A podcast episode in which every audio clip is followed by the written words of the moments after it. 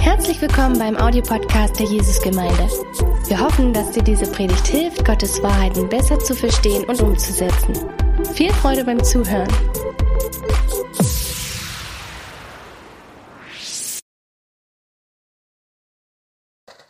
Genau, wir befinden uns ähm, in Markus Kapitel 2 und heute geht es um die Geschichte der Heilung und der Sündenvergebung. Ähm, wenn ihr eure Bibel mit habt, könnt ihr die auch aufschlagen und wir gehen zusammen zum Markus Kapitel 1 von den Versen 1 bis 12 und die lesen wir zusammen. Markus Kapitel 1, äh 2, Kapitel 1, Vers 12. Da heißt es, nach einigen Tagen ging Jesus wieder nach Kapernaum hinein und indes wurde bekannt, dass er im Haus ist. Und es versammelten sich viele, sodass kein Platz mehr war, nicht mal vor der Tür und er sagte ihnen das Wort. Und sie kamen zu ihm und sie brachten einen Gelähmten von vier getragen. Und da sie wegen der Volksmenge nicht zu ihm kommen konnten, deckten sie das Dach ab, wo er war. Und als sie es aufgebrochen hatten, ließen sie das Bett hinab, auf dem der Gelähmte lag. Und als Jesus ihren Glauben sah, spricht er zu dem Gelähmten, Kind, deine Sünden sind vergeben.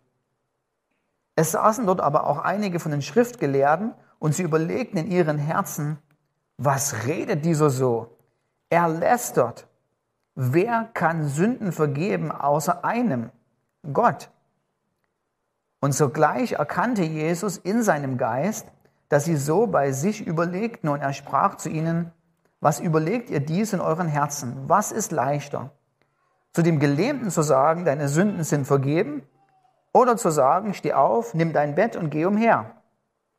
Damit ihr aber wisst, dass der Sohn des Menschen Vollmacht hat, auf der Erde Sünde zu vergeben, spricht er zu dem Gelähmten, ich sage dir, steh auf, nimm dein Bett und geh in dein Haus.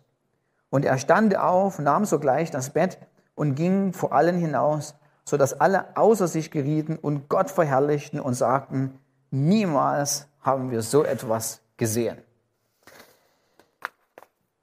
Wenn wir uns die Geschichte angucken, ähm, hilft es vielleicht von der Archäologie oder von archäologischen Ausgrabungen zu wissen, äh, dass man also in Kapernaum so ein bisschen geguckt hat, wie denn da die Lebensumstände äh, in, im ersten Jahrhundert waren.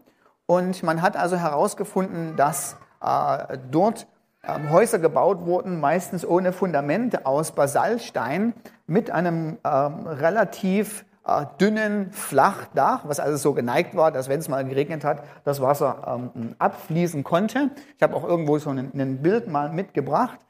Ähm, schauen wir mal, ob es dann gleich irgendwo kommt. Ähm, und ähm, dieses, genau, da haben wir es äh, so ungefähr. Ähm, dass diese Dächer waren nicht unbedingt immer begehbar. Also es gab sicher auch Dächer, wo man sozusagen obendrauf sich sonnen konnte oder obendrauf auf Zeit verbringen konnte, aber nicht unbedingt. Also es gab auch Dächer, die waren viel dünner, die waren nicht dazu gedacht, dass man da oben sich sonnt, wie hier auf dem Bild. Das heißt, ähm, es war nicht so, dass die vier Leute da also das Haus total demoliert haben und das irreparabel zerstört war, sondern das ließ sich mit Sicherheit leicht wieder zu reparieren. Trotzdem ist es doch irgendwie eine Sensation. Also ich konnte mir das schon immer so richtig gut vorstellen. Die Bude ist total voll, ja, also nicht wie bei Corona mit Sicherheitsabstand, sondern es war ein riesiges Gedränge da drin. Jesus steht vorne und auf einmal bröckelt die Decke, ja. Und der Putz kommt von oben runter und dann wird so ein Gelähmter runtergelassen, ja. Also das ist doch mal eine Geschichte, das ist eine Sensation. So, was lernen wir von der Geschichte? Ich denke, die vier, die vier Freunde sind definitiv Vorbilder in der Geschichte. Also nicht umsonst sagt Jesus nicht zum Gelähmten, nachdem er seinen Glauben sieht, sondern erst in die Geschichte geht, nachdem er ihren Glauben sieht. Also er sieht den Glauben der vier Freunde und sagt dann zum Gelähmten, du bist geheilt. Das heißt, die vier Freunde sind mit ihrer hartnäckigen Entschlossenheit, unbedingt zu Jesus zu kommen, äh, mit Sicherheit Vorbilder für unser eigenes Leben. Und jetzt kommt gleich mal so ein bisschen so das pastorale Herz äh, äh, hervor. Ich denke, diese hartnäckige Entschlossenheit brauchen wir auch manchmal. Ich glaube, wir sind manchmal ein bisschen zu bequem, Ähm, ich glaube, wenn wir eine von den vier Freunden wären, wir hätten Jesus da vor die Tür gebracht, hätten vielleicht auch gesagt, nee, ähm, die Bude ist schon voll, tut uns leid, müssen wir wieder nach Hause gehen. Ja? Und wir, hätten, wir nehmen manchmal Dinge viel zu sehr hin. Währenddessen glaube ich, es Jesus manchmal will, dass wir tatsächlich durchdringen, nach Möglichkeiten suchen, nicht aufhören zu bombardieren, ihn zu bombardieren und zu sagen, wir wollen aber, dass dein Reich kommt. Und noch nicht mal unbedingt das auch für unsere eigenen Befindlichkeiten, für unsere eigenen Wünsche und Hoffnungen, sondern für das, was Gott will, für meine eigene Familie, für das, was Gott will, äh, für meine Nachbarschaft und für meine Stadt. Dass meine eigenen Kinder zum Glauben kommen, äh, dass Menschen hier in Dresden äh, nicht ein Leben lang leben und nicht ein einziges Mal von ihm gehört haben, sondern ich glaube, wir brauchen manchmal so ein bisschen eine hartnäckige Entschlossenheit, wo wir sagen, Gott, wir lassen nicht los. Wir wollen, dass dein Reich kommt und dein Wille gescheht. Auch aus pastoraler äh, äh, Sicht muss ich natürlich auch mal sagen, so hartnäckige Entschlossenheit ist nicht die einzige Zutat, die es braucht. Also wir Christen stehen in der Gefahr, manchmal so ein bisschen so Sachen zu übergeistlichen zu übergeistigen und so, so, so Sachen, also alles auf einen Nenner bringen. Also wir hatten letzte Woche ähm, ein Gespräch mit Uwe und er meinte so, ja, das, das und das Ehepaar und so, die waren da zur Ehe sehr Sorge, die Ehe läuft nicht ganz so gut. Und den Rat, den sie tatsächlich gekriegt, gekriegt haben, ist, ja, wenn ihr mehr Bibel lesen würdet, würde eure Ehe auch viel besser sein, ja. Ich bezweifle das, ja. Ich bezweifle das, dass es so ein 0815 Rezept für alle möglichen Situationen im Christen gibt, im Christenleben gibt, ja. Ähm, auch gerade mal, gebe euch ein anderes Beispiel. Wir haben viele Single Männer und Frauen äh, bei uns, die sich sicher äh, äh danach sehnen, ähm, zu heiraten. Nun ist Glaube, dass Gott ähm, dir einen richtigen Ehepartner versorgt, richtig? Absolut. Aber ist das das einzige Kriterium dafür? Ja? Ist alles, was es braucht, dieses hartnäckige an Gott dran zu bleiben und zu sagen, ich glaube? Oder sollte man sich vielleicht noch mal ein bisschen nett schminken? Oder äh, sollte man sich vielleicht da bewegen, äh, wo andere junge Männer und Frauen sind, die potenzielle Heiratskandidaten sind? Oder sollte man vielleicht auch mal ganz ehrlich zu seinem eigenen Hauskreis fragen, du, ich bin Mitte 30, liegt's an mir? Ja? Ähm, und vielleicht sollten wir dann auch manchmal so ehrlich sein und sagen, weißt du was? Du bist ein richtig netter Kerl. Aber ich glaube, mit einer neuen Frisur hättest du gleich doppelt so viele Chancen, ja? Ähm, ich glaube, hartnäckige Entschlossenheit ist gut, aber es ist nicht das einzige Kriterium, es ist nicht das einzige Ingredient, was man braucht, damit man zum Erfolg kommt. Zweitens muss man sagen, es geht in der Geschichte nicht nur um die Vorbildsfunktion der vier Freunde, sondern die vier Freunde sind Vorbild, aber sie kommen nach einer Weile sozusagen, ihre Geschichte kommt, die geht nicht wieder auf sie zurück. Es geht nicht um die vier Freunde. Ähm, die kommen am Anfang vor und danach sind sie eigentlich, sie gehen, verschwinden sie so ein bisschen aus der Bildfläche und eigentlich geht es um was ganz anderes. Und das erahnen wir natürlich auch, nämlich es geht im Zentrum dann um diese große Kontroverse. Darf dieser Jesus Sünde vergeben? Wenn wir uns dann so ein bisschen so die Begebenheit angucken, Jesus heilt und bis dahin sind noch alle total zufrieden. Also Jesus hätte gerne noch 50 Jahre, 100 Jahre, Tausende von Jahren heilen können und heilen können. Keiner hätte an ihm Anstoß genommen, keiner hätte sich an ihm geärgert, alle hätten ihn liebgewonnen, hätten gesagt, heile einfach nur so weiter. Aber ein, ein kleiner Satz, bevor die Heilung passiert, bringt alle in Rage. Nämlich, deine Sünden sind dir vergeben. Und da muss man Folgendes bedenken. Für uns kommt das natürlich ein bisschen überraschend. Also wir denken so ein bisschen so, ja, was, was will der denn jetzt eigentlich? Der soll doch heilen. Warum vergibt er dem, dem die Sünden? Im damaligen Kontext ist das so, dass es nicht unerwartet kam.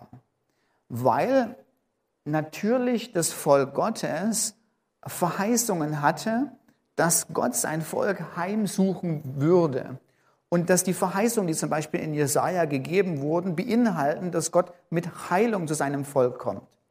Aber die Heilungen waren immer geknüpft auch an die Tatsache, dass Gott sein Volk heimsucht und die Sünde des Volkes vergibt.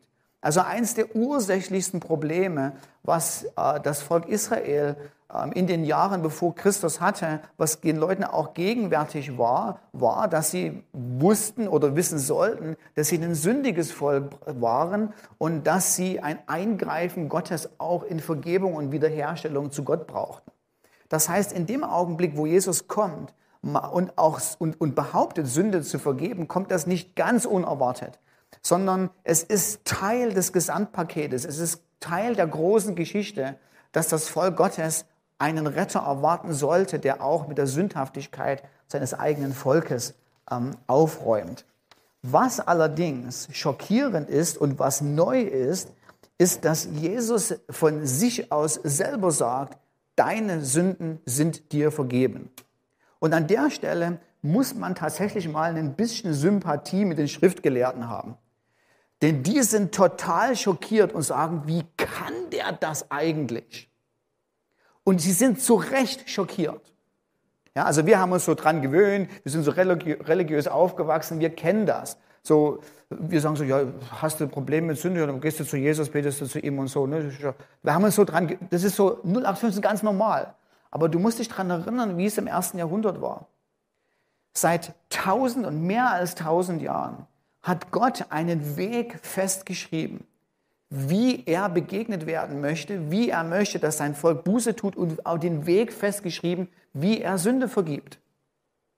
Nämlich im Tempel in Jerusalem durch das Bringen eines Opfers und durch das Bekennen von Schuld. Und jetzt kommt da einfach so jemand daher in diesem, ich sage es mal so, festgefahrenen, starren System. Und das war gut, dass das festgefahren und starr war und behauptet einfach mal, also das, was früher war, mit Gott und dem Tempel, mit dem Opfer in Jerusalem, mit den ordinierten Priestern, das könnt ihr mal alles glatt vergessen. Jetzt kommt ihr einfach nur so zu mir und ich vergebe dir deine Sünde. Also Jesus hat auch nicht einfach nur gesagt, pass mal auf, wir machen das mal so. Ich sage dir, weil ich Gottes Herz kenne, dass Gott dir vergeben hat. Das wäre noch nicht mal das Problem gewesen, sondern die Schriftgelehrten haben das Problem erkannt. Die haben gesagt, wer ist der, dass der Sünde vergeben kann, dass dieser Sünde vergeben kann. Sie wussten, dass Jesus aus seiner eigenen Autorität Sünde vergeben kann. Jesus hat selber behauptet, dass er derjenige ist, Autorität zu haben, seine Sünde zu vergeben. Und da muss man natürlich an das, äh, äh daran denken, dass, dass im Herzen zu Recht eingeschrieben die, äh, die Überzeugung der Juden damals war, dass Sünde sich als allererstes gegen Gott richtet. Das kennen wir aus dem Psalm 51 her, wo David betet, nachdem er äh, mit Bathsheba ein, Verhältnis hatte und den Uriah, Uriah den, den Mann umgebracht hat, kommt er zu Gott, nachdem er überführt worden ist durch den Propheten Nathan und sagt, gegen dich und gegen dich allein habe ich gesündigt. Ähm, das stimmt natürlich nicht ganz. Er hat auch gegen Bathsheba und gegen Uriah und gegen viele andere gesündigt. Aber die Idee dahinter ist, jede Sünde ist natürlich als allererstes mal eine Sünde gegenüber Gott. Und weil sie eine Sünde gegenüber Gott ist, muss auch Gott derjenige sein, der die Sünde vergibt. Und, die Idee dahinter ist, dass die Schriftgelehrten zu Recht fragen, wer ist dieser, dass derjenige Sünde vergibt, der lästert. Und die Idee ist, der lästert Gott. Er stellt sich an die Stelle des allmächtigen Gottes. Und ich, ich weiß, was wir jetzt machen, ist, wir sagen, ja, das ist ja so, weil wir, wir habe ich gehört, Kinder, Kinderstunde, Dreieinigkeit, da gibt es Vater, Sohn und Heiliger Geist, aber nicht so schnell, sondern wir müssen so ein bisschen uns da reinversetzen, was hier passiert. Und wir müssen uns so ein bisschen nachvollziehen, was eigentlich unsere Reaktion sein sollte auf das Ganze. Weil hier gibt es jemanden, der behauptet selbst, ich bin wie der allmächtige Gott. Was machst du damit? Und du hast Christus vor dir ähm, und du musst dich jetzt entscheiden, wie reagiere ich auf den. Ich kann nicht weiter über den denken, das ist ein, das ist ein netter Typ, der da so ein bisschen Sünde vergibt, das ist ein, ein wunderbarer Lehrer, dem ich mir so ein bisschen Tipps und Ratschläge für mein Leben holen kann. Aber wenn er mal anderer Meinung ist als ich, mache ich doch wieder meine eigene Sache. Es funktioniert so nicht. Sondern C.S. Lewis hat das ja absolut korrekt auf den Punkt gebracht. Du kannst nicht sagen, Jesus war einfach nur ein netter Mensch. Er war entweder stimmt das, was hier passiert ist, und er ist tatsächlich der Bringer des Reiches Gottes und er ist tatsächlich Gott gleich, oder Er ist jemand, der vollkommen verrückt ist und Sachen behauptet, die absolut abgefahren sind äh, und nicht ernst zu nehmen ist und dringend Therapie braucht.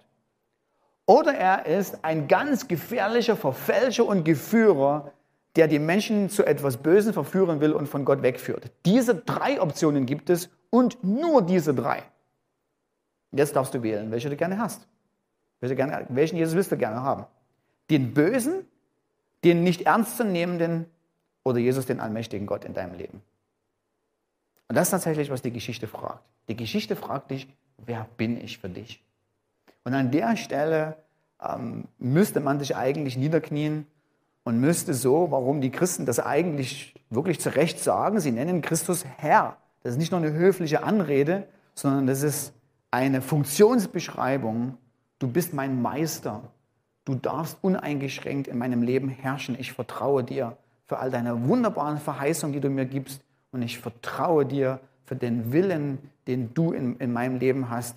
Ähm, ich folge dir und deinen Wegen. An den Punkt müssten wir eigentlich kommen und darüber müsste man eigentlich predigen. Jetzt aber Folgendes.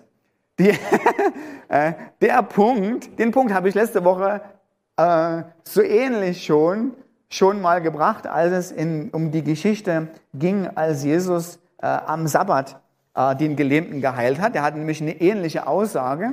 Und ähm, damit ihr euch heute sozusagen nicht das doppelt anhören müsst, ähm, würde ich die bitten, die die Botschaft nicht gehört haben, einfach mal bei YouTube zu, äh, sich das anzugucken und äh, die zentrale Aussage nochmal noch mal, äh, sozusagen nachzuhören. Und ich möchte heute mit euch ein bisschen was anderes machen. Nämlich ich möchte so ein bisschen Apologetik machen. Nämlich, ich möchte ähm, euch mal so ein bisschen die Frage stellen, woher wissen wir denn eigentlich, dass diese Geschichte wirklich wahr ist? Vielleicht ist die ja nur ausgedacht. Ähm, vielleicht haben die Jünger ähm, gesagt, wir, äh, wir täuschen mal so richtig die Menschheit.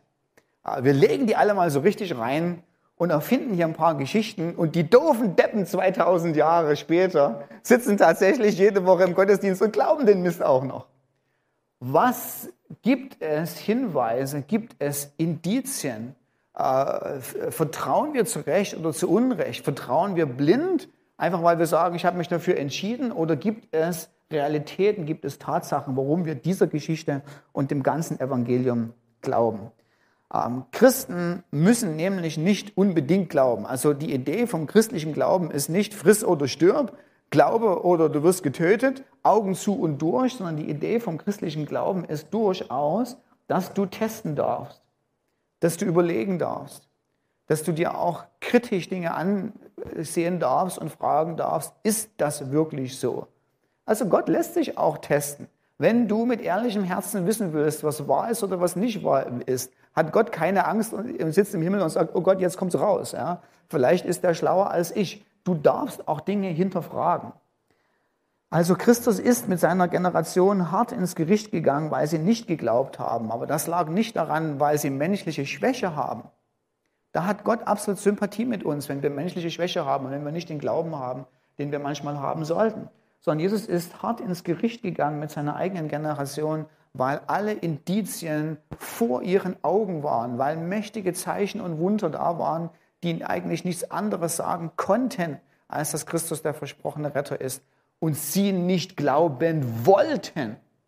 Also Christus hat seine Generation gescholten, nicht weil sie schwach waren, sondern weil sie böse in ihrem Herzen waren, weil alle Indizien fürs Glauben da waren, aber das Herz nicht wollte aufgrund einer Boshaftigkeit, die innen drin war. Das hat aber nichts damit zu tun, dass wir nicht manchmal zweifeln dürfen. Also Jesus hat gesagt, ein Senfkorn reicht. Manchmal reicht so ein ganz klein wenig. Und ist es nicht sympathisch, darüber nachzudenken, dass nachdem Jesus aufgestanden, auferstanden ist, er zu den Frauen gesagt hat, geht mir voraus, ich treffe meine Jünger in Galiläa. In Galiläa treffen sie ihn wieder, er zeigt sich ihnen als lebendig und Matthäus schließt mit seinem Matthäus-Evangelium, indem er sagt, und die Jünger beteten ihn an und einige zweifelten. Wow, ist mir das sympathisch. Einige der Jünger zweifelten und die hatten ihn vor ihm. So, ich denke, es ist ganz normal, dass wir als Christen auch manchmal Zweifel haben. Und vor allen Dingen natürlich, wenn unser Leben schief läuft, wir uns fragen, wo bist du? Wo bist du, Jesus? Und ich glaube aber, wenn wir uns, mit ehrlichem Herzen fragen, dann ist Gott nicht derjenige, der uns einfach so fallen lässt, sondern er wird derjenige sein, der uns am Glauben erhält. So, okay. Aber ich möchte eigentlich zu der Geschichte und die Frage fragen, woher weiß ich, dass die Geschichte wahr ist? Es, wir haben die beste Nachricht der Welt. Wir, wir wissen, dass Christus uns ohne unser Verdienst unsere, unsere Sünde vergibt, uns seine Gerechtigkeit schenkt, für uns am Christus gestorben, für uns Auferstehungsleben bekommen, unseren Tod besiegt. Er spricht uns zu und sagt, wenn du an mich glaubst, an mir festhältst und sagst, ich brauche dich, wir ewiges Leben haben und das Grundsatzproblem äh, unserer menschlichen Krise löst. Beste Nachricht der Welt überhaupt. Aber ist sie wahr? Ist diese Geschichte wahr? Und nun gibt es ähm, verschiedene ähm, verschiedene Dinge, von, wenn wir so von außen uns mal zurücknehmen, wo wir Christen nachvollziehen können oder, oder Indizien finden, wo wir sagen, deshalb, deshalb vertraue ich der Geschichte, deshalb glaube ich dem. Das, ich gebe euch nur ein paar und dann komme ich wieder zu unserer Geschichte in Markus 2 zurück. Als allererstes ähm, ist die Heilige, oder Gott hat so etwas ins Wort Gottes eingebaut, in die Heilige Schrift eingebaut, dass die Heilige Schrift selbst authentifizierend ist. Das heißt, die Heilige Schrift bezeugt von sich selber, dass sie wahr ist. Wie macht sie das? Es ist nicht so, dass wenn du aufstehst und liest, du irgendwie so ein, so ein, so ein mulmiges Gefühl kriegst, wo du sagst, okay, das ist wahr. Es ist auch nicht so, dass der Engel Gabriel kommt zu dir und sagt, lies das, das ist wahr, sondern die Heilige Schrift ist selbst authentifizierend auf die Art und Weise, dass wenn du sie liest, du tatsächlich Gott kennenlernst und etwas attraktiv, etwas attraktiv an ihm findest. Dein Herz geht mit. Du liest das und du sagst, wow, jawohl. Ist es nicht manchmal so? Du liest das und es ist mehr als dein Comicbuch, was du liest. Das ist mehr als dein Roman, den du liest. Also kann der Roman manchmal unterhaltsamer sein als die Bibel. Absolut. Ja, gibt es Gründe führe ich nicht auf. Aber hat der Roman die, die Fähigkeit, dich ein lebenslang zu fesseln und dir eine Erkenntnis des lebendigen Gottes zu vermitteln, wo du sagst, oh, der ist gut. Dieser Jesus, der ist fantastisch. Das schafft der Roman nicht. Also das heißt, in der Heiligen Schrift hat Gott etwas eingebaut, wo die Schrift selber sagt und selber deinem eigenen Herzen kommuniziert, ich bin vertrauenswürdig, denn sieh, was ich in deinem Herzen anrichte. Nummer zwei. Es gibt gewisse objektive Dinge, die in, die in der Geschichte passiert sind, wo wir heute zurückgucken und wir fragen, da muss es eine Erklärung dafür geben. Und in dem Falle sind, sind ich sage mal so in Anführungsstrichen, die Jesus-Antwort tatsächlich die plausibelste Erklärung. Ich gebe euch ein Beispiel. Über Jahrhunderte hat Gott im Alten Testament seinen eigenen Tempel beschützt.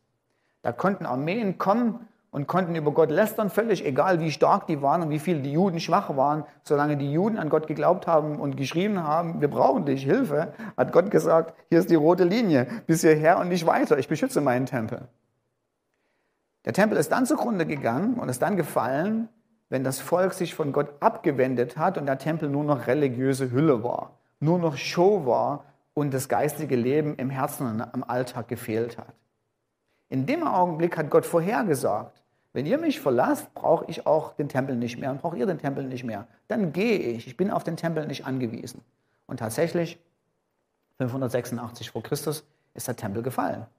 Aber Gott hat seinen Tempel wieder aufgebaut ähm, und hat gesagt, okay, Zweite Chance, Nummer hier. Und dann, ich sage es mal so, aus der jüdischen Perspektive, ohne Vorwarnung, 70 nach Christus geht der Tempel kaputt. Und jeder gute Jude muss sich fragen, mein Gott, was ist denn jetzt passiert? Was ist passiert, dass das Ding kaputt geht? Was ist schiefgelaufen? Sonst hast du doch immer Propheten geschickt. Sonst ist doch immer jemand gekommen, der uns gesagt hat, mach dies, mach das, tu Buße. Wir haben die ganze Zeit geglaubt, du stehst an deinem Tempel, warum ist der kaputt?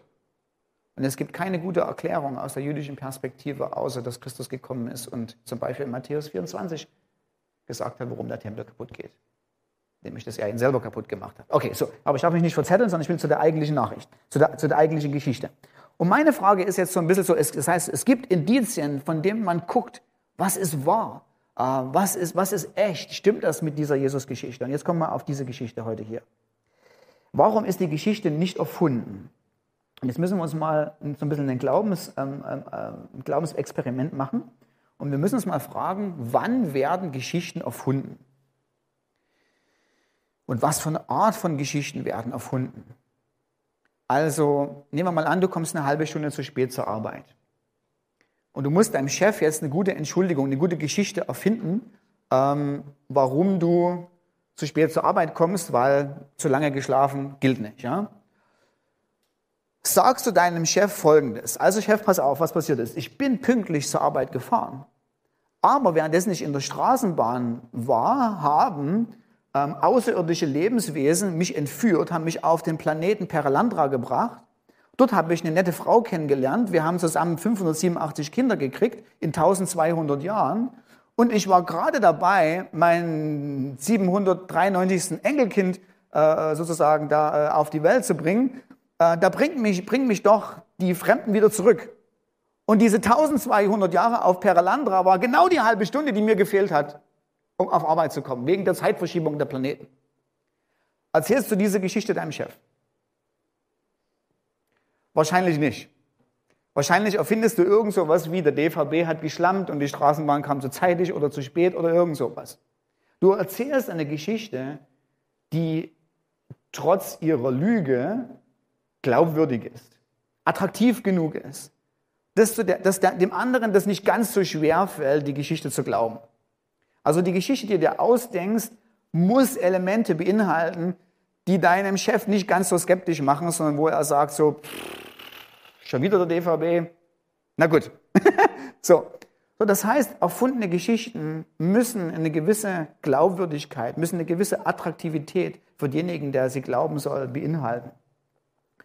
Und jetzt haben wir hier Folgendes. Wir haben eine Geschichte, die absichtlich richtig blöd ist die ist in dem Kontext, in dem sie geschrieben wurde, unattraktiv und unglaubwürdig, weil die Jünger den Standard zu hoch angesetzt haben. Also die Jünger behaupten im jüdischen Kontext, dieser Jesus hat von sich selber behauptet, dass er der Sündenvergeber ist, dass er selber Gott ist. Das ist für, die, für das jüdische Umfeld keine attraktive Geschichte. Also du setzt den Standard nicht so hoch. Du sagst vielleicht, na, der hat geheilt und der hat wunderbare Taten gesagt und der hat nette Sachen gesagt. Aber ein Messias, der gleichzeitig Gott ist, es ist zwar nicht so, dass es keine Indizien in der Heiligen Schrift gibt. Es gibt es zwar nicht so, dass, dass zum Beispiel im Psalm 110 wir nicht Anzeichen schon haben, dass tatsächlich der verheißene Messias selber Gott ist. Aber die Juden im ersten Jahrhundert haben das nicht geglaubt. Als Jesus mit Psalm 110 ankommt im Matthäus-Evangelium, gucken die alle ganz dumm aus der Wäsche. Das heißt, die Erwartung war überhaupt nicht da, dass der Messias Gott ist. Und du hast keine Freunde gemacht mit der, mit der Erzählung, dass tatsächlich Jesus der allmächtige Gott ist. Das heißt, erfinden die Jünger so eine Geschichte. Die Indizien liegen eher da, dass sie es nicht gemacht haben. Denn wenn du Akzeptanz schaffen willst, haben die Jünger sich gerade eben gerade einen mega Eigentor geschossen. Sie erfinden einen, oder einen, einen Messias erfinden, der Wundertaten vollbringt, ja. Einen Messias erfinden, der dir ein goldenes Zeitalter verspricht, ja. Einen Messias erfinden, der mit seinen Feinden abrechnet, ja. Aber einen Messias erfinden, zu erfinden, der behauptet, Gott zu sein, ist einfach zu viel des Guten. Äh, sowas würde man im ersten Jahrhundert nicht abnehmen. Und vor allen Dingen keinen Messias, der am Kreuz gestorben ist. Ähm, es ist absolut unattraktiv für Juden und für Heiden. Die Jünger waren sich absolut im Klaren. Im damaligen Kontext wussten sie, das glaubt uns kein Mensch. Es braucht das Eingreifen des allmächtigen Gottes, dass überhaupt Leute diesen Mist, ich sage mal so in Anführungsstrichen, überhaupt glauben. An sich ist die Botschaft viel zu dumm. Zweitens, wenn du Geschichten erfindest, oder das erstens noch, müssen die Geschichten einen Anreiz haben, geglaubt zu werden. Mit dieser Geschichte bringst du aber im jüdischen Kontext jeden gegen dich auf. Also du erzählst dem Geschäft sozusagen eine Geschichte, die er gar nicht glauben kann, äh, sondern du reizt ihn noch eher, ja, äh, dich da rauszuschmeißen. Das heißt, Geschichten haben an sich so Indizien, oder die Geschichten, die wir lesen, haben an sich Indizien für Echtheit. Zweitens, Menschen erfinden Sachen und sie, und sie lügen, wenn sie persönliche Vorteile haben und sich davon etwas versprechen. Also, wenn der Polizist dich anhält ähm, und fragt, ähm, hallo, ähm, wie viel haben Sie denn eigentlich getrunken und wie schnell sind Sie gefahren? Würde übrigens der Rechtsanwalt sagen, nicht antworten, aber es ist ja nur eine Geschichte. Dann habe ich noch von niemandem gehört, der zu dem Polizisten gesagt hat, obwohl er nichts getrunken hat und 30 gefahren ist, ja, Herr Wachtmeister, ich habe fünf Bier getrunken und bin 80 km/h in der 30er-Zone gefahren. Menschen lügen nicht zu ihrem eigenen Nachteil, sondern Menschen lügen zu ihrem Vorteil. Also du erzählst eben, dass du nur einmal kurz aus dem Glas getrunken hast, obwohl es eigentlich zwei Bier waren, und du erzählst, dass du nur ganz vorsichtig beschleunigt hast, obwohl du eigentlich durchaus schon 70 gefahren bist in der 30er-Zone. Du lügst zu deinem eigenen Vorteil. Und wenn du jetzt die Geschichten der Jünger anguckst, muss man sagen, wenn die Geschichten ausgedacht sind, lügen sie zu ihrem eigenen Nachteil. Denn wer erfindet zum Beispiel, dass Jesus Folgendes gesagt hat in Lukas 22, 25 bis 26? Er aber sprach zu ihnen, die Könige der Nationen herrschen über sie und die Gewalt über sie üben, lassen sich Wohltäter nennen. Ihr aber nicht so, sondern der Größte unter euch sei wie der Jüngste und der Leiter wie der Dienende. Das heißt, was Jesus angeblich zu den Jüngern gesagt hat, ist, pass mal auf, liebe Jünger, null Vorteile für euch. Ja? Null Prestige, null Achtung, null finanziellen Gewinn, sondern ich möchte, dass ihr wie Sklaven in der Gemeinde seid. Ihr habt nichts davon, ihr werdet keinen Anreiz haben.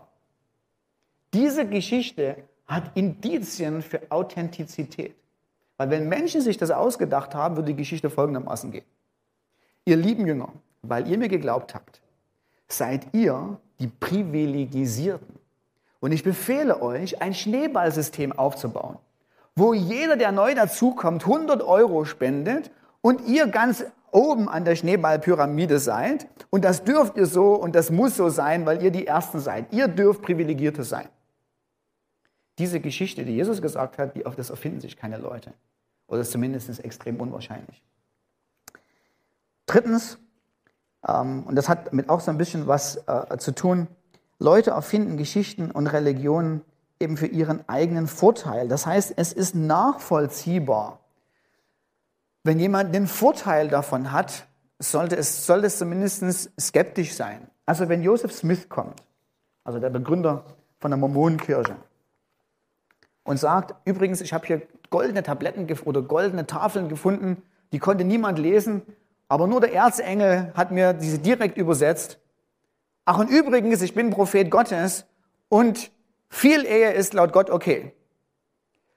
Riecht es nicht so ein bisschen nach Mensch? Also wenn es jemanden gibt, ja, der in Mekka vertrieben wurde und nach Medina reist und in Medina sich eine Nachkommenschaft zusammensucht und dann plötzlich entstehen Suren, die sagen, es ist gerechtfertigt, gegen die Mekkaner Krieg zu führen, sie auszurauben und all mögliche Verbrechen gegen sie äh, zu üben. Riecht es nicht so ein bisschen verdächtig nach, ja, hat jemand was davon? Das Interessante ist, wenn wir uns die Geschichte des, der Evangelien angucken, ist, die Jünger haben nichts davon.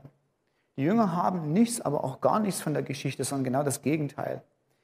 Sie machen sich unglaubwürdig, sie machen sich unrespektabel in der jüdischen Gemeinschaft und sie werden von allen als absolut die Doofen angesehen, die sowas vollkommen Idiotisches glauben, wie das ein gekreuzigter der Retter und Lebengeber ist.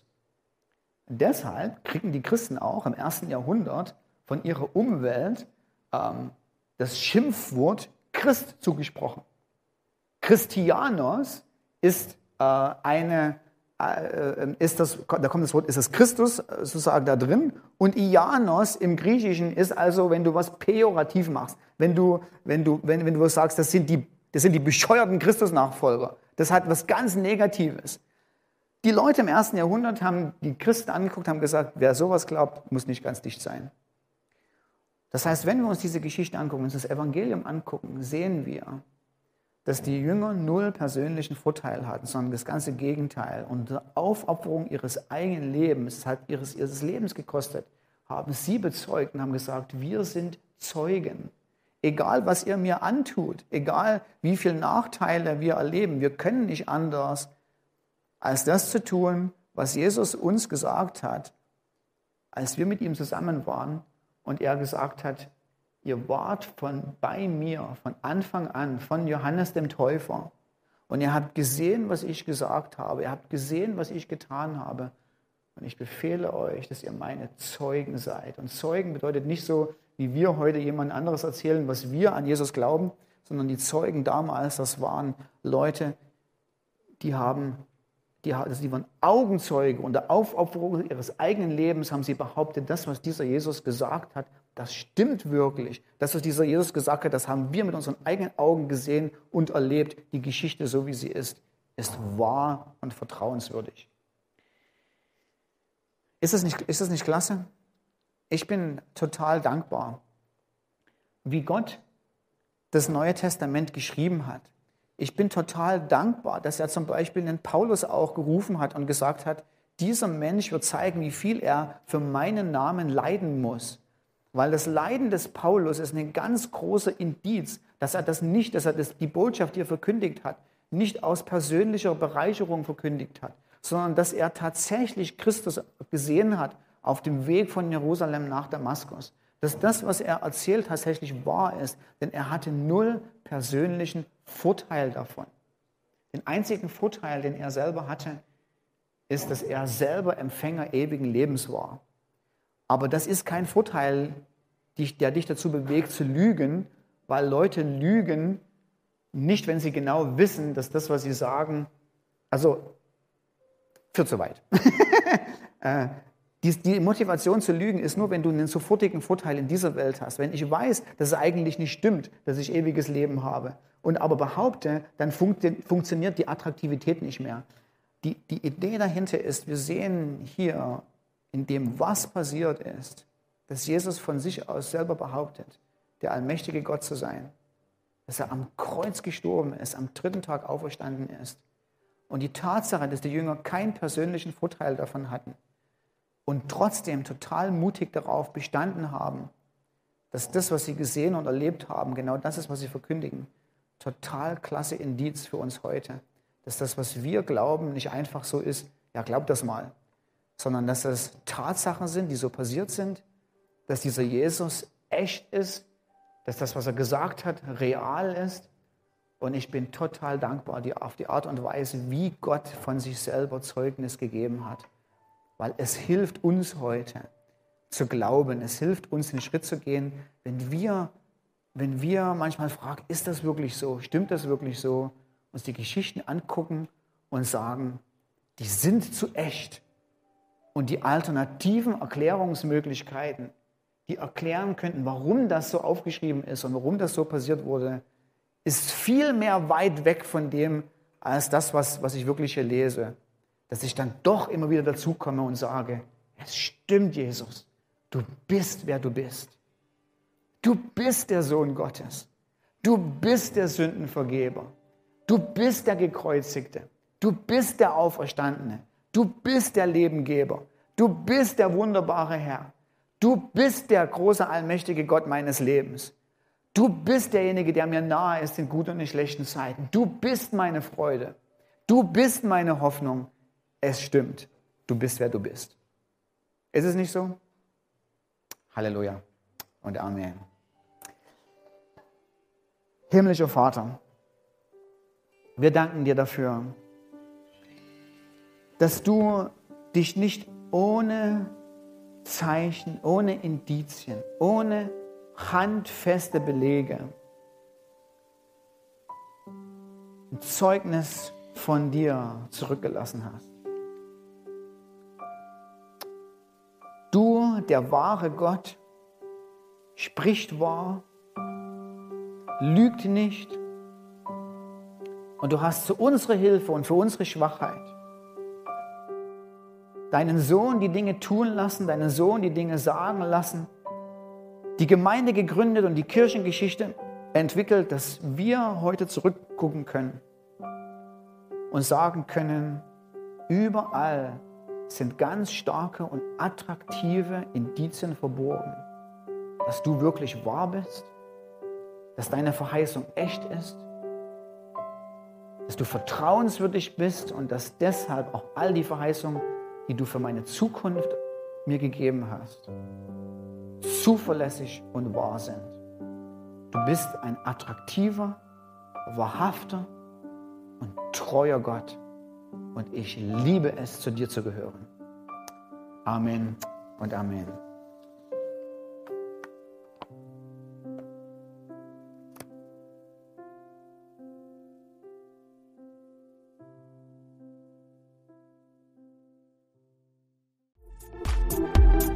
Wenn du noch mehr über Gott und die Jesusgemeinde wissen möchtest, findest du viele weitere Informationen auf www.jgdresden.de.